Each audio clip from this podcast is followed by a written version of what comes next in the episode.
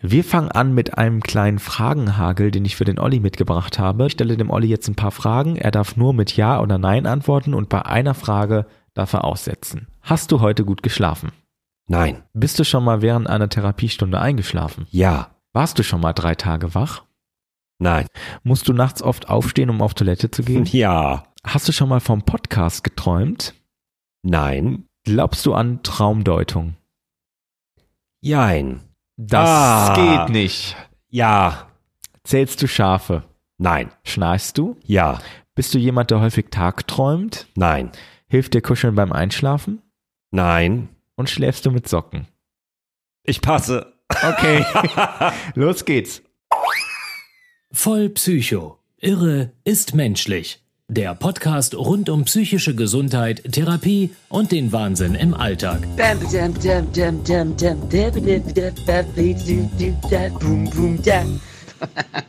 Auf der Couch liegen für euch Marcel Dams und Oliver Schubert. Herzlich willkommen zu Folge 13, drei Tage wach. Um ehrlich zu sein, warum ich gerade bei der letzten Frage gepasst habe, weiß ich nicht. Ich glaube, ich wollte einfach passen. Ähm, ich schlafe ohne Socken Ganz klar. Heute geht es um das Thema Schlafen und Träume, weil gerade das Thema Träume und auch ihre Deutung, aber auch der Schlaf ein ganz wichtiges Thema in der Therapie sein können, beziehungsweise ein wichtiges Thema im Bereich psychische Erkrankungen und Störungen sind. Wir sprechen heute also, wie gesagt, über Schlafen und Träumen und was diese beiden Dinge im Kontext von psychischer Gesundheit für eine Rolle spielen. Wir nehmen euch ein wenig mit in unsere Träume und berichten, wie das so ist, ähm, wenn man gut oder ganz schlecht schläft und was man vielleicht ändern kann, wenn man etwas ändern möchte. Marcel, du hast ein paar Recherchen gemacht und erzählst uns jetzt mal ganz kurz, warum ist Schlaf eigentlich wichtig? Gut, da könnte man sagen, schlafen muss jeder, damit man ausgeruht ist, aber da steckt ja ein bisschen mehr dahinter. Stimmt auch ein bisschen. Und es gibt Schlafphasen. Das Ja. wusste ich nicht. Genau. Also bevor wir dazu kommen, warum ist Schlaf wichtig, was passiert denn eigentlich nachts mit uns? Da geht es nämlich um sogenannte Schlafphasen. Es gibt fünf Schlafphasen, die dauern alle zwischen 80 und 110 Minuten. Ist je nachdem, was man für ein Typ ist, ein bisschen unterschiedlich. Daran orientiert sich auch so ein bisschen, wie viel Schlaf man braucht. Wenn man es jetzt auf 90 Minuten ähm, runterbricht durchschnittlich, ähm, dann hat man diese fünf Phasen in siebeneinhalb Stunden zum Beispiel durchlaufen und kann nach siebeneinhalb, in siebeneinhalb Stunden gut und entspannt aufstehen. Wenn es länger dauert, sind es vielleicht acht oder sogar bis zu neun Stunden. Manche brauchen aber auch weniger, nur sieben oder sechseinhalb Stunden. Und diese fünf Schlafphasen ähm, teilen sich wie folgt auf. Wie gesagt, dauern alle zwischen 80 und 110 Minuten. Das Einschlafen, dazu zählt tatsächlich auch der Moment, wo ich ins Bett gehe und die Augen zumache. Also wo ich noch gar nicht schlafe, wo ich auch noch bemerke, ich bin wach. Ähm, dann gehe ich in den Leichtschlaf. Da erschlafft die Muskulatur, Blutdruck, Herzfrequenz, Körpertemperatur sinken. Ähm, ich bin immer noch so ein bisschen halb wach, ähm, kann auch sehr leicht aufgeweckt werden durch Reize wie Lärm oder Licht. Dann beginnt der Tiefschlaf, die dritte Phase. Ähm, da ist es wirklich so, dass äh, Muskelspannung und die Aktivität von Hirn, Herz und Kreislauf auf ein Minimum sinken. Ähm, und es wird das hormonelle System aktiv, denn der Körper schüttet eine große Menge Wachstumshormone aus. Das merken wir zum Beispiel, vielleicht ist es euch schon mal aufgefallen, wenn wir eine Wunde haben, müssen wir schlafen, damit die Wunde zuwächst. Also die wächst im Schlaf viel schneller zu, als zum Beispiel, wenn wir, ähm, wenn wir tagsüber drauf gucken. Wenn wir jetzt von morgens bis abends, wenn wir wach sind, uns die Wunde angucken, ist die abends meistens immer noch, sieht die genauso aus wie morgens. Und wenn wir aber ins Bett gehen, am nächsten Tag aufstehen, ist die oft schon, ist der Heilungsprozess oft schon weit fortgeschritten. Das liegt an dieser ähm, hormonellen Entwicklung einfach. Ähm, das ist ganz wichtig für die Erholung und Reparatur unseres Zellgewebes. Ähm, da schläft man dann auch ganz besonders fest und ist nur sehr schwer wach zu bekommen. Schlafen heilt also. Schlafen heilt, genau. Und das ist auch die Phase, wenn man da geweckt wird, wo man sich so unglaublich benommen fühlt und neben sich steht. Also wenn man zum Beispiel früh in, in Urlaub zum Flughafen muss und nur vier oder fünf äh, Stunden Schlaf hat, ist man meistens in dieser Tiefschlafphase. Der Wecker schellt und man hat das Gefühl, was ist denn jetzt passiert? Und man ist richtig gut drauf. Genau, man ist richtig gut drauf. Meistens schon, weil der Urlaub wartet, aber körperlich äh, und psychisch ist das nicht so gut. Von der Tiefschlafphase geht es in die vierte Phase, das ist die Traumschlafphase. Ähm, für diese Phase oder Schlafphase ist ähm, eine sehr schnelle Augenbewegung charakteristisch. Deswegen wird sie auch REM-Schlaf genannt. Das REM steht für Rapid Eye Movement. Wie die Band. Genau, AEM, genau. Ja.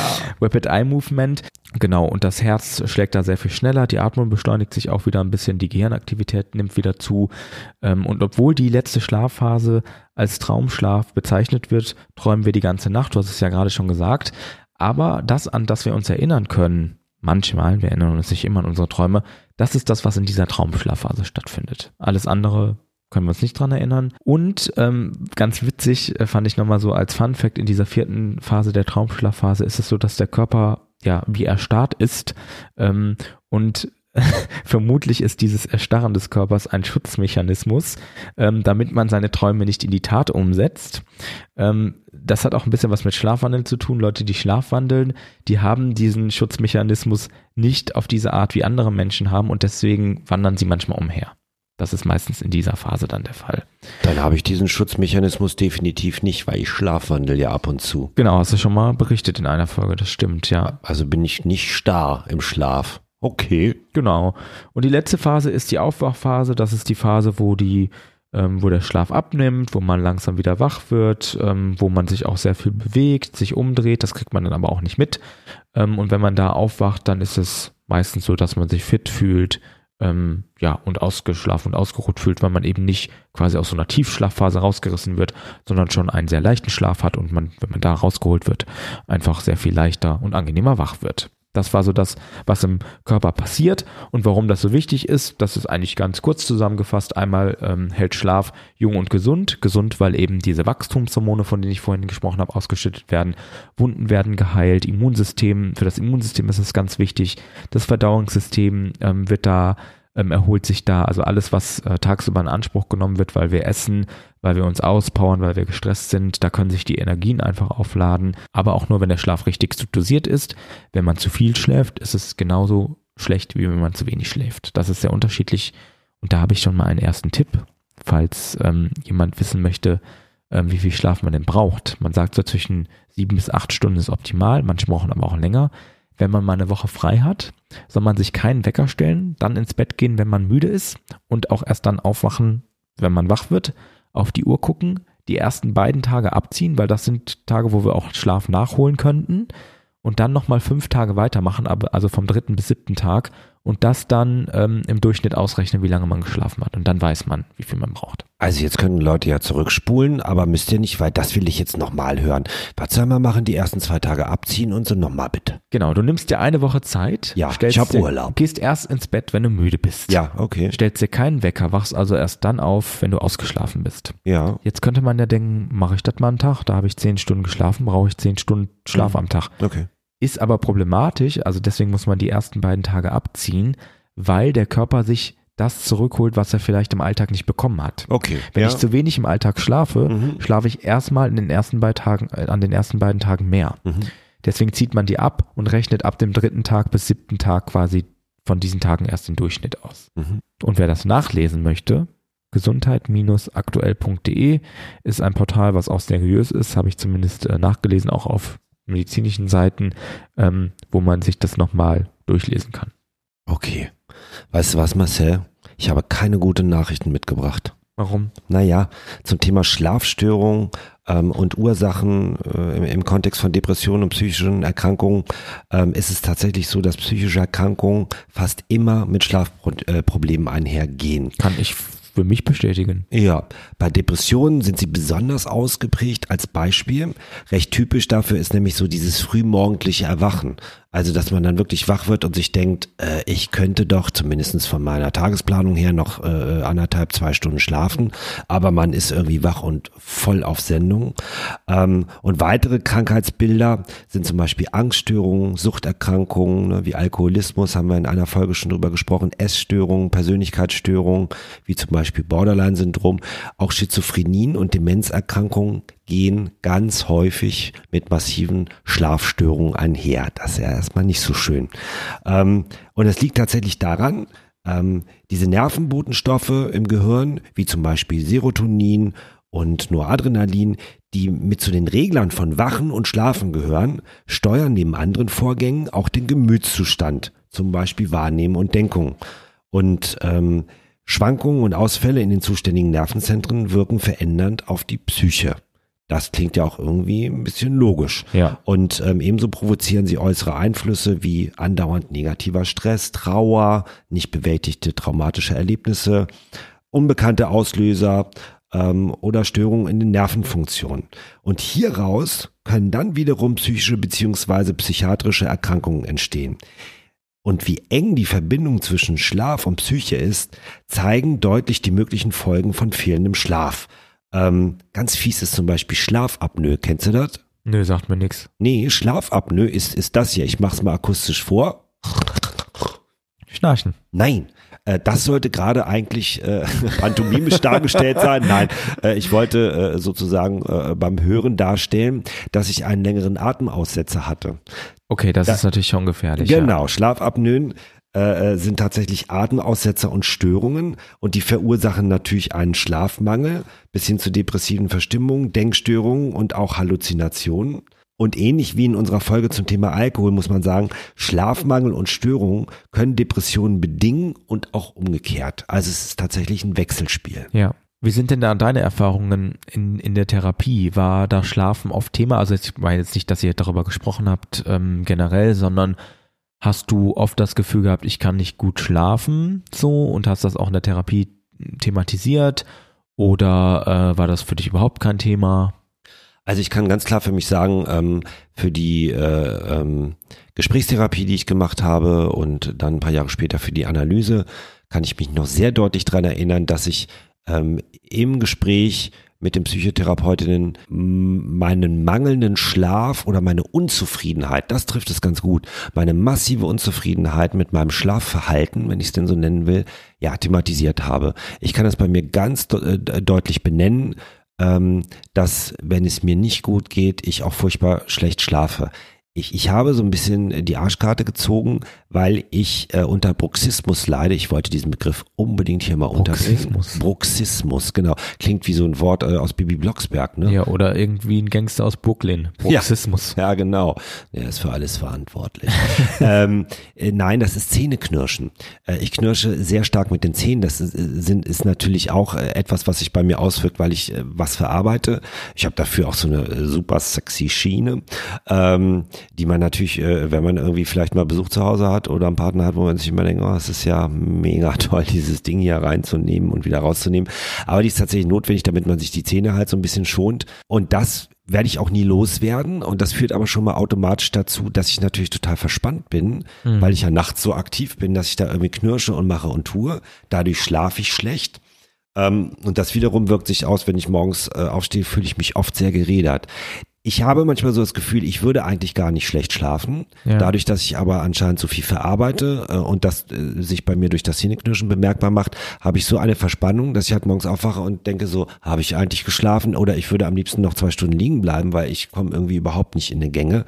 Ähm, das versuche ich zum Beispiel, aktuell ist es auch gerade wieder so ein bisschen so, so eine Phase, das versuche ich halt mit viel Sport und Yoga äh, irgendwie aufzufangen äh, und mir Entspannung Entspannungsphasen am Tag zu gönnen, aber bei mir ist es ein ganz klarer Indikator, äh, äh, auf jeden Fall, ja. Aber da geht's dann ums Schlafen, also Durchschlafen und weniger ums Einschlafen oder beides.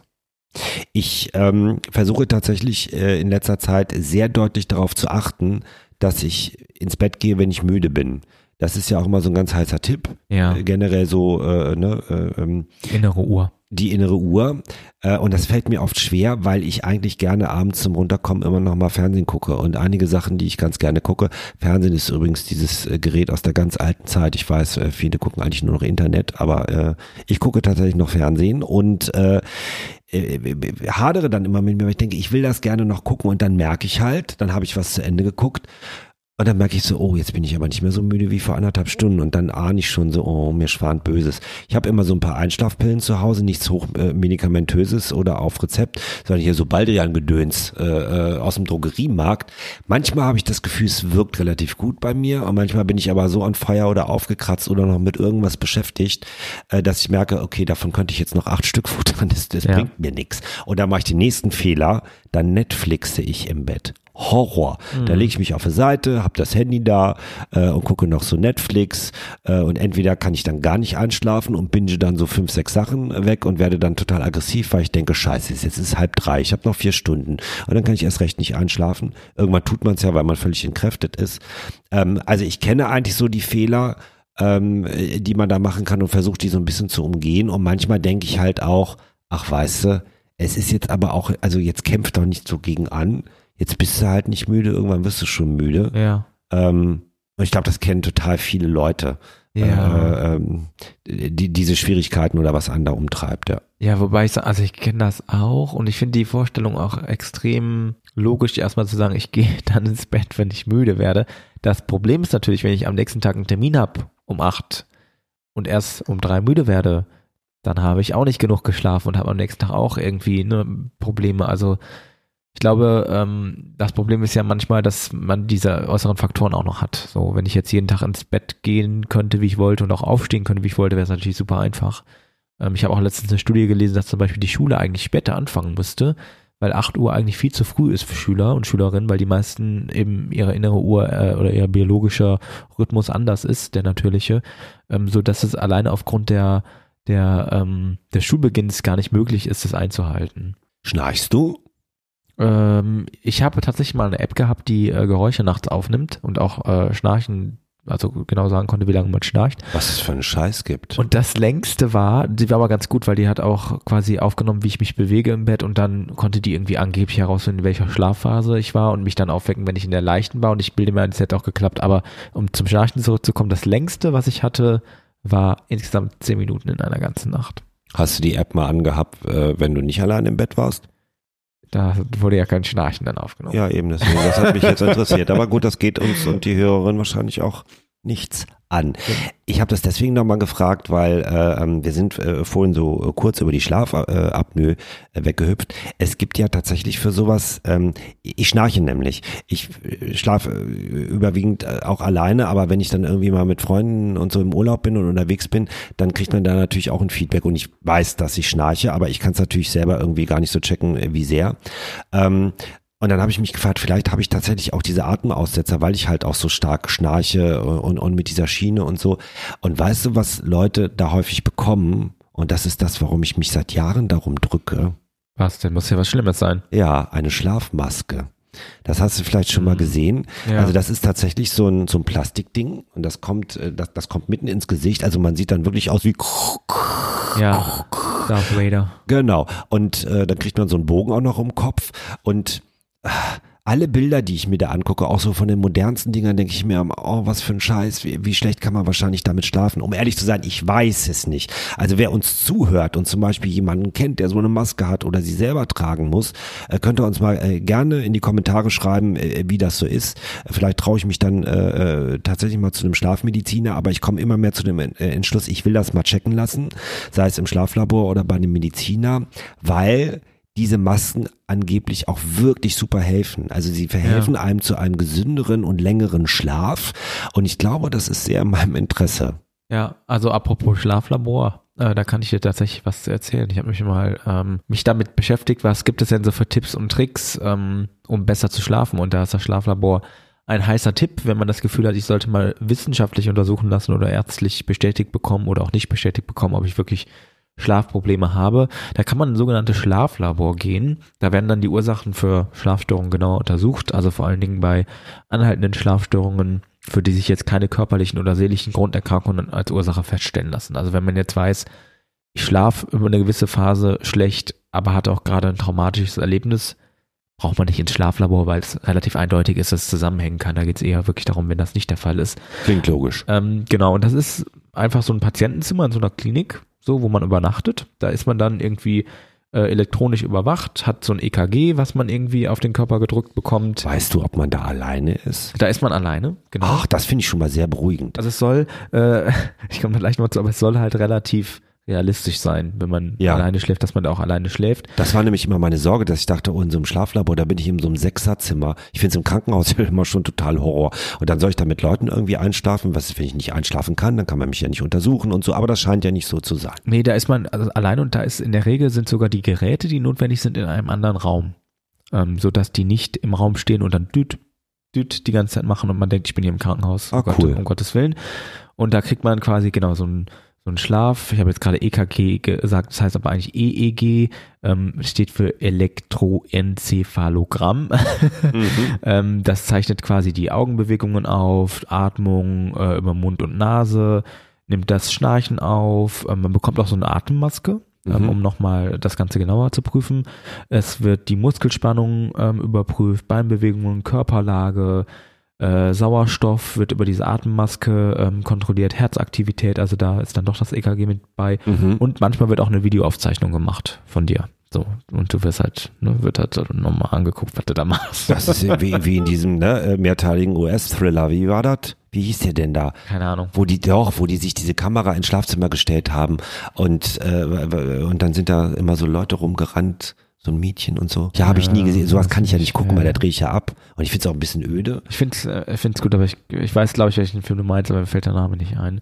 Ähm, genau, das, äh, was, wozu das dient, ist einfach zu gucken, also all das, was ich vorhin erwähnt habe bei den Schlafphasen, was wichtig ist, dass der Körper zur Ruhe kommt, dass ähm, die Herzaktivität, Muskelspannung, Bewegungen auf das Niedrigste, auf das Minimum ähm, reduziert werden, die Atmung wird reduziert, der Körper ist quasi wirklich in einem kompletten Ruhezustand. Das wird durch dieses äh, Schlaflabor geprüft. Es gibt ein paar Risiken, nämlich man ist im Krankenhaus und wer im Krankenhaus schon mal lag, weiß, da zu schlafen ist nicht so ganz angenehm. Ja. Deswegen bleibt man manchmal auch über mehrere Tage, damit man sich dran gewöhnen kann, an die neue Umgebung ähm, und dann da möglichst realistisch und ja, so wie zu Hause einschlafen kann. Schlafurlaub. Genau. Und nach der Untersuchung wird dann das quasi ausgewertet und mit dem Patienten besprochen, was liegt denn da jetzt vor, was kann man machen. Das kann dann ähm, bedeuten, dass man sich zum Thema Schlafen, äh, zum Thema Schnarchen nochmal ähm, auseinandersetzt, wenn man viel schnarcht, weil das auch gefährlich sein kann, äh, was man da machen kann, aber auch Atemaussetzer, wie du gerade schon gesagt hast, äh, was es da für Methoden gibt. Will die jetzt nicht alle aufzählen, aber da gibt es Methoden, um das Ganze halt dann nochmal geschmeidiger zu machen und dass man besser schlafen kann einfach. Okay, jetzt haben wir ja schon am ganz großen Rad gedreht. Schlaflabor. Mehrere Tage, ganz viel elektronische Geräte. Äh, jetzt sagen äh, die Leute aber vielleicht, das ist so gar nicht mein Ding. Oder gibt es denn nicht irgendwas davor, bevor ich gleich irgendwo stationär aufgenommen werde? Ja, gibt es. Es gibt so ein paar Hausmittelchen, die man vielleicht auch schon gehört hat, die helfen können oder eben auch verhindern können, dass man gut schläft. Schafe zählen oder was? Ich sag dir jetzt mal ein paar Sachen und Okay. du gibst mir eine Einschätzung, ist das gut oder schlecht? Ist das nur äh, hier äh, dahergesagt oder wirkt das wirklich? okay. Die gute Nachtmilch, also Milch mit Honig. Tatsächlich, äh, auch das spürt mich jetzt aber wirklich in meine Kindheit zurück. Da kamen meine Eltern immer mit an, wenn ich nicht schlafen konnte. Also ich glaube, dass das, das ist so eine Kopfsache, dass das im Kopf wahrscheinlich auslöst, das soll helfen. Ich glaube, dass die Milch und der Honig im Körper nichts anrichten, was mich ruhiger macht. Ja, da liegst du ganz richtig. Ha! Wissenschaftlich nachgewiesen ist der Effekt dieser Methode nämlich nicht. Was man geglaubt hat immer war, dass Milch Melatonin ausstößt, was eben ne, den Schlaf fördert und deswegen soll das Ganze ganz gut sein, aber da ist einfach zu wenig drin. Die Menge reicht gar nicht aus, Melatonin in der Milch, um mich zum Schlafen zu bringen. Aber es gibt einen psychologischen Effekt Mhm. und zwar nicht durch die Milch an sich oder den Honig an sich, sondern durch die warme Milch, durch die Wärme der Milch wird dem Körper quasi signalisiert, sich zu entspannen. Man ist auch ein bisschen satter und das hilft, zur Ruhe zu kommen. Ja, und man dachte ja früher auch, oh, guck mal, meine Eltern kümmern sich um mich. Das löst Genau. wahrscheinlich auch nochmal was. aus. Ja. Okay, 1-0 oder ein Punkt. Genau, das zweite hast du gerade schon gesagt, Schäfchen zählen. Ähm, ich, also ob es jetzt unbedingt Schäfchen sein müssen, weiß ich nicht, aber das hat ja auch, ich glaube, im moderneren würde ich mal sagen, das ist ja so eine Art Meditation auch. Also zur Ruhe kommen und sich äh, irgendetwas Wiederkehrendes vorstellen oder, oder so runterfahren, auf Atmung achten. Ich glaube, das trägt sehr wohl zur Beruhigung bei und kann dann irgendwann münden in, jetzt bin ich weg. Ja, also tatsächlich lenkt das einen quasi von den Reizen ab, die einen am Schlafen hindern können, ähm, weil es halt sehr monoton ist und es äh, monoton ist und es lenkt auch ab von Gedanken, die kreisen können. Aber äh, man darf sich nicht zu sehr dabei anstrengen. Ich zum Beispiel, wenn ich Schafe zähle und mich verzähle, dann raste ich aus und dann bin ich aber hellwach. das sag ich dir. Ja, oder, okay, nicht so anstrengend, nur bis 20 zählen, ne?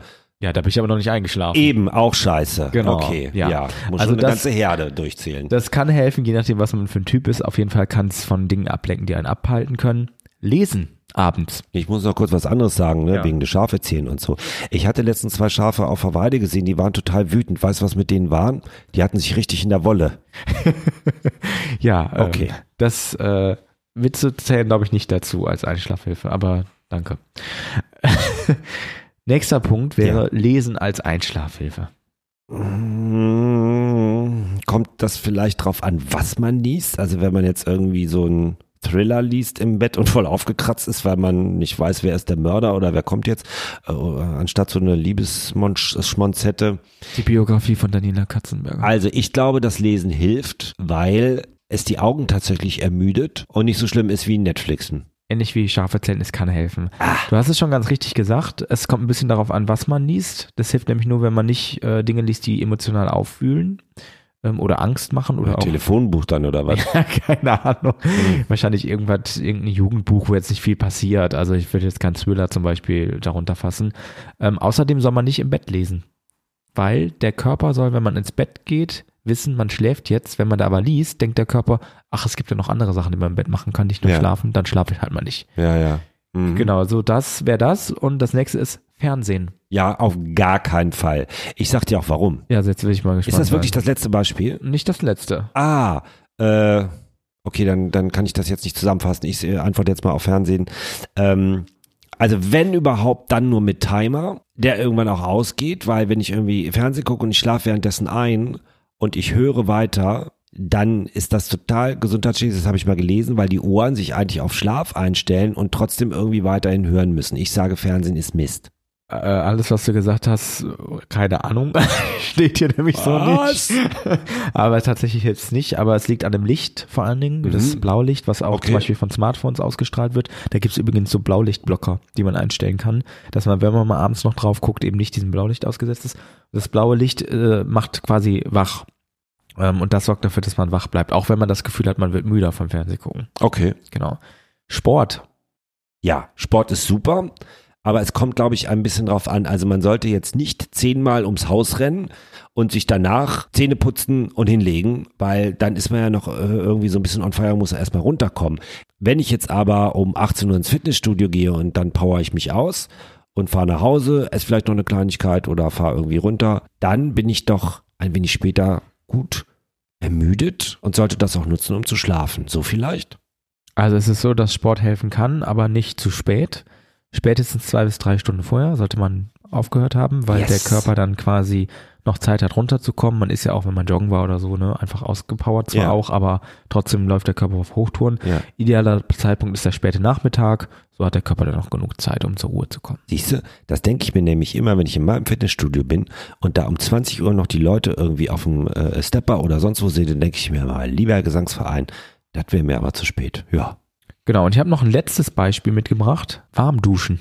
Ich dachte, es kommt wenigstens irgendwas mit Sex, aber das nicht. Warm Äh, zu duschen. Sport zählen. Ach so, äh, warm duschen, das ist jetzt so gefährliches Halbwissen. Die Fantasie, die ich dazu habe, ist, dass es, also es gibt jetzt zwei Möglichkeiten. Ähm, das warme Wasser kann natürlich Muskulatur entspannen. Das kann dazu helfen, gut einzuschlafen. Auf der anderen Seite mobilisiert Duschen ja wiederum auch den, den Körper wahrscheinlich durch die Wärme und man ist vielleicht zu aufgekratzt. Wenn du jetzt wieder so sagst, kann helfen, muss aber nicht, dann möchte ich nicht noch irgendeinen Tipp hören. Doch, das kann helfen. Du Ah, hast schon recht. Also man kann es tatsächlich ein bisschen übertragen, wenn man morgens aufsteht und kalt duscht, wird man ja wach. Ne? Also kalt duschen macht wach. Warm, wer duscht morgens kalt? ja, ich auch nicht, aber es gibt Horror. Leute, ich weiß. Ähm, und wenn man äh, warm duscht, dann ist es ähm, ähnlich wie mit der warmen Milch, dass im Körper, Körper signalisiert wird, komm mal zur Ruhe. Ähm, das kann das Einschlafen erleichtern. Übrigens auch dicke Socken, wobei die ja bekanntlich im Bett nicht so beliebt sind, Socken. Hast ja auch gesagt, trägst keine Socken im Bett. Aber die können auch helfen beim Einschlafen. Okay. Genau. Und es sollte aber jetzt, wenn jetzt Leute denken, ja, dann gehe ich halt, ne, nicht duschen, sondern mache schön die Heizung auf Bolle auf fünf. Nee. Nee, das ist nicht gut, dann kann man nicht weder einschlafen noch durchschlafen. Idealerweise sollte die Temperatur bei 18 Grad im Schlafzimmer liegen. Ja, die Luft ist ja dann auch total. äh. Eben, ja. Und abschließend kann man sagen, wenn es um Schla Einschlafmethoden geht, gibt es die perfekte Einschlafmethode. Wohl eher nicht, sagen Experten, Expertinnen. Ähm, die meisten Mittel haben vor allen Dingen psychologischen Nutzen. Und ähm, jeder ist anders. Manchen Leuten hilft es zu lesen. Ja. Manche Leute haben keinen Bock zu lesen. Mhm. Die regen sich dann nur auf, weil sie lesen müssen. ähm, und tatsächlich gibt es auch manchmal, du hast es ja gesagt, du kannst irgendwie beim, beim Fernsehgucken auch manchmal einschlafen. Auch das kann sein, also sehr, sehr individuell. Und da soll man sich nicht nach solchen Dingen richten, sondern einfach mal gucken, ähm, was einem da am besten liegt. Und weil du gerade gesagt hast, ähm, Baldrian hättest du mal probiert. Mhm. Und manchmal hast du das Gefühl, das hilft dir und manchmal nicht. Kann ich ganz, ganz kurz sagen, all diese Sachen, die man sich zuführen kann, von gute Nacht-Tee bis ähm, wirklich Schlafpillen, helfen entweder, also Schlafpillen, die, ähm, die es gibt, die man sich auch manchmal frei verkäuflich kaufen kann, helfen oft, aber ähm, sind leider mit sehr, sehr vielen Nebenwirkungen verbunden und können auch sehr oft sehr abhängig machen. Ähm, es gibt auch noch pflanzliche Sachen, also so Tees zum Beispiel ähm, und pflanzliche Schlafmittel.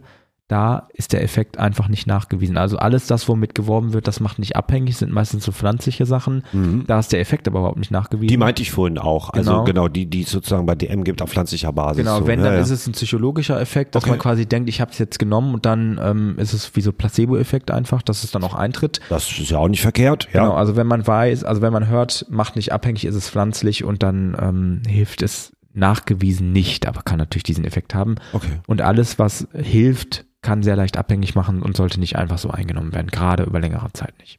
Träumst du eigentlich viel, Marcel? Tatsächlich in letzter Zeit, ja, also seitdem ich, also ist jetzt schon ein bisschen länger her und auch schon beendet, aber ich habe ja Psychoanalyse drei Jahre gemacht und je länger ich sie gemacht habe, desto häufiger er- erinnere ich mich an meine Träume. Wir haben ja schon gelernt, man träumt immer in der, in der Traumphase oder wie Mhm. sie heißt. Ähm, aber ich erinnere mich, seitdem ich Analyse mache, fast jede Nacht an Träume. Und gibt's so, also gibt gibt's da so eine Mischung? Also träumst du mal so, mal so, also mal irgendwie ein Albtraum, mal was Lustiges, mal was total Verrücktes? Oder ist es immer wieder derselbe Traum oder unterschiedlich? Also tatsächlich habe ich nicht so oft denselben Traum. Es gibt ja so Leute, die sagen, seit Tagen ist in meinem Traum dies und jenes passiert und immer wieder dasselbe. Das habe ich so noch nie bei mir festgestellt. Und sonst kommt es, glaube ich, auf meine generelle Stimmung an. Also Albträume habe ich, wenn es mir eh nicht so gut geht oder wenn irgendwas bevorsteht, wo ich befürchte, das wird nicht so gut klappen oder das wird schlimm werden. Ähm, ich träume aber auch manchmal gute Sachen. Also jetzt, also ich träume nie, dass ich zum Beispiel auf dem Podium stehe und einen Preis gewonnen habe oder beim Sport irgendwie auf dem Siegertreppchen stehe, so, nicht solche Sachen, aber so angenehme Dinge. Wenn ich weiß, ich treffe mich eben mit jemandem, den ich mag, dann träume ich dieses Treffen und dann träume ich, wie schön das war. Oh, das ist aber wirklich schön. Ja, da kann ich auch mal gut schlafen. Und wenn du richtig schlecht träumst, also gibt gibt's da sowas, was immer wiederkehrend ist? Ja, nicht von Mord und Totschlag oder Angst zu sterben oder so, sondern eher so dann Von der AfD aber. Von der AfD auch nicht, zum Glück. Würde mir ja noch fehlen, dass ich auch noch von denen träume. Das ist Mhm. ja schon genug in der Öffentlichkeit. Ähm, nee, eher begegne ich Menschen, mit denen ich negative Erlebnisse verbinde, aber Ah. dann, äh, dann spiegeln sich nicht die Erlebnisse nochmal wieder oder wiederholen sich im Traum, sondern irgendwas passiert. Also die treten Du klopfst wieder, die zusammen Nein, oder die so. treten wieder in mein Leben Okay. und dann diskutiert man und dann geht das nicht gut aus. Okay. Ich frage das nämlich deswegen, weil Traumarbeit ist ein Bereich, der in der Psychotherapie häufig unterschätzt wird, obwohl er eigentlich total wichtig ist. Ähm, Und ich glaube, viele kennen ja so, also ähnlich wie Bleigießen, ne? Man gießt da irgendwie was rein an Silvester und dann steht irgendwie auf der Packung, was soll das sein? Das meist, also die meisten Sachen, die man da gießt, findet man auf der Rückseite gar nicht, aber egal, muss man sich irgendwas ausdenken. Aber so ausgefallene Zähne ne, sollen ja was Bestimmtes bedeuten. Ähm, äh, und, und da gibt's einfach so wiederkehrende Bilder, die, glaube ich, so äh, in der Gesellschaft durchaus bekannt sind, aber viele halten da ja auch gar nichts von. Und das ist eigentlich total schade, weil diese Arbeit mit Träumen total viele Facetten haben kann. Eine Möglichkeit ähm, ist zum Beispiel, ähm, sich Methoden von klassischer Traumdeutung zu bedienen und über die Symboliken und Trauminhalte ähm, eine Verbindung zu dem Problem des Patienten herzustellen. Und das tun auch viele Therapeutinnen. Und eine andere Möglichkeit ist die der phänomenologischen Traumarbeit. Das klingt ganz kompliziert und ich bin sehr froh, dass ich es richtig ausgesprochen habe. Aber die wendet sich besonders an die Gefühle äh, während der Träume und damit wird sich beschäftigt und darauf wird äh, genauer eingegangen.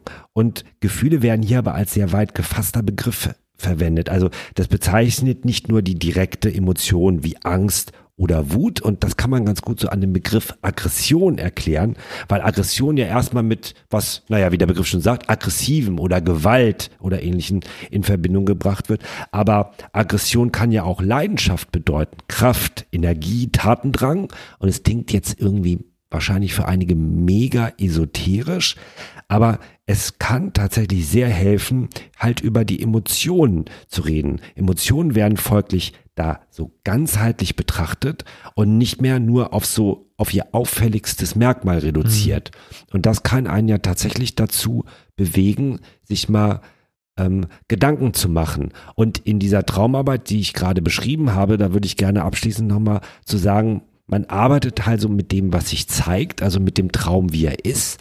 Und es geht nicht so sehr darum, die Ursachen zu begründen und jetzt so methodisch zu therapieren, sondern es geht vielmehr um ein Begleiten und ein Arbeiten mit dem, was da ist. Ich würde das jetzt mal so ein bisschen flapsig ausdrücken.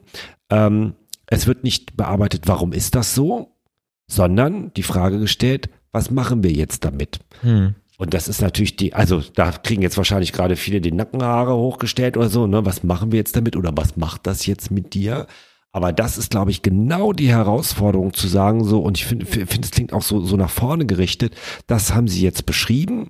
Ähm, mir geht es zum Beispiel so, äh, um es so ein bisschen anschaulicher zu machen ich habe ja jetzt nicht so die mega gute Beziehung und Erfahrung mit meinen Eltern in vielerlei Hinsicht gemacht, um es vorsichtig auszudrücken. Und so sehr ich es auch verfluche, äh, ähm, äh, dass ich immer noch äh, von denen träume, und zwar auch heutzutage noch, dass, dass, dass, dass die immer wieder auch in meinen Träumen äh, vorkommen, könnte ich ja dann 20.000 Mal auf der Couch oder bei der Therapie besprechen, äh, äh, äh, ähm, warum ist das denn so? Mhm. Warum haben sie denn wieder von ihrer Mutter geträumt? Warum ist denn ihr Vater aufgetaucht und hat sie wieder rund gemacht oder so? Sondern die Frage gestellt zu bekommen, ja, was machen wir denn jetzt damit? Ja. Was können sie denn jetzt äh, damit tun oder was sind jetzt dazu ihre Gedanken, ähm, sich damit auseinanderzusetzen, äh, ähm, wie sie das finden oder wie sie das vielleicht ändern können oder das auch gar nicht so an sich ranzulassen. Ähm, also da geht's tatsächlich weniger um Moral und Regeln, sondern auch um Gefühle. Und das kann sehr spannend sein, um, um Heilungsprozesse oder Veränderungsprozesse in Gang zu setzen. Ja, also was ich immer spannend an Träumen finde, dass sie ja oft etwas ausdrücken aus dem Unterbewusstsein oder sagt man zumindest in der Psychologie oder auch in der, in der Psychoanalyse zum Beispiel ganz viel. Ähm, und mir hat das immer ganz, vielleicht habe ich deswegen auch so viel angefangen zu träumen, weil ich mich bewusst mit Themen beschäftigt habe, die dann auch unterbewusst nachts weitergelaufen sind und ich konnte mich öfter daran erinnern, das könnte gut sein fällt mir jetzt gerade ein. Aber ich fand es immer ganz spannend, weil mir nicht immer, nicht jeder Traum war auch wichtig. Manchmal war ein Traum auch einfach nur ein Traum, muss man auch sagen. Ähm, aber ähm, mir hat das manchmal geholfen zu merken, was läuft gerade, wenn ich auf der bewussten Ebene nicht weitergekommen bin, unterbewusst in mir ab. Und was kann mir das sagen? Und oft den, die Leute, von denen ich auch gerade gesprochen habe, die mir begegnet sind in den Träumen, das, was da passiert ist, war dann eher wichtiger. Das waren auch manchmal, ich habe zum Beispiel mal von einem Ex-Freund geträumt, da ist irgendwas passiert und dann, das war aber gar nicht typisch für ihn und ich habe mich so gefragt, warum passiert das in dem Traum mit ihm? So kenne ich ihn gar nicht. Okay. Dann stand aber dahinter, was, was in dem Traum passiert ist und das war was, was mich beschäftigt hat und er war halt eine Person, die wichtig ist so und deswegen war er halt die Person, die das wiedergespiegelt hat. Aber eigentlich hat es mit ihm gar nichts zu tun gehabt. Ähm, und das fand ich dann auch nochmal ganz spannend. Das hat mir immer sehr geholfen, nochmal so als Ergänzung zu dem, womit ich mich bewusst beschäftigen konnte, das auch nochmal zu haben und miteinander zu verbinden. Das Unterbewusste mit dem Bewussten. Ich finde das ja manchmal sehr durchgeknallt zu träumen. Ne? Also jetzt nicht nur vom Inhalt, sondern was ich einfach total faszinierend finde, ist, äh, äh dass man sozusagen ein, ein Personal Home Kino hat, hm. wenn man schläft. Also zumindest, wenn ja. man sich daran erinnern kann. Ne? Also du liegst da mit Augen zu äh, und kommst dir ja vor wie in so einem 3D-Film manchmal oder oder als ob du äh, gerade Kino schaust, so, ob, ja. obwohl du ja eigentlich schläfst. Das äh, hast du ja eingangs auch äh, beschrieben, was so die Augen machen. Ich ähm, träume übrigens, ähm, äh, das kennen einige, glaube ich auch, häufig, dass ich ins Bett reinfalle. Also dieser dieser dieser ganz berühmte Traum, man wird wach und hat das Gefühl, man ist gerade in dem Moment, wo man wach wird, ins Bett gefallen. Da erschrecke ich mich immer ganz oft.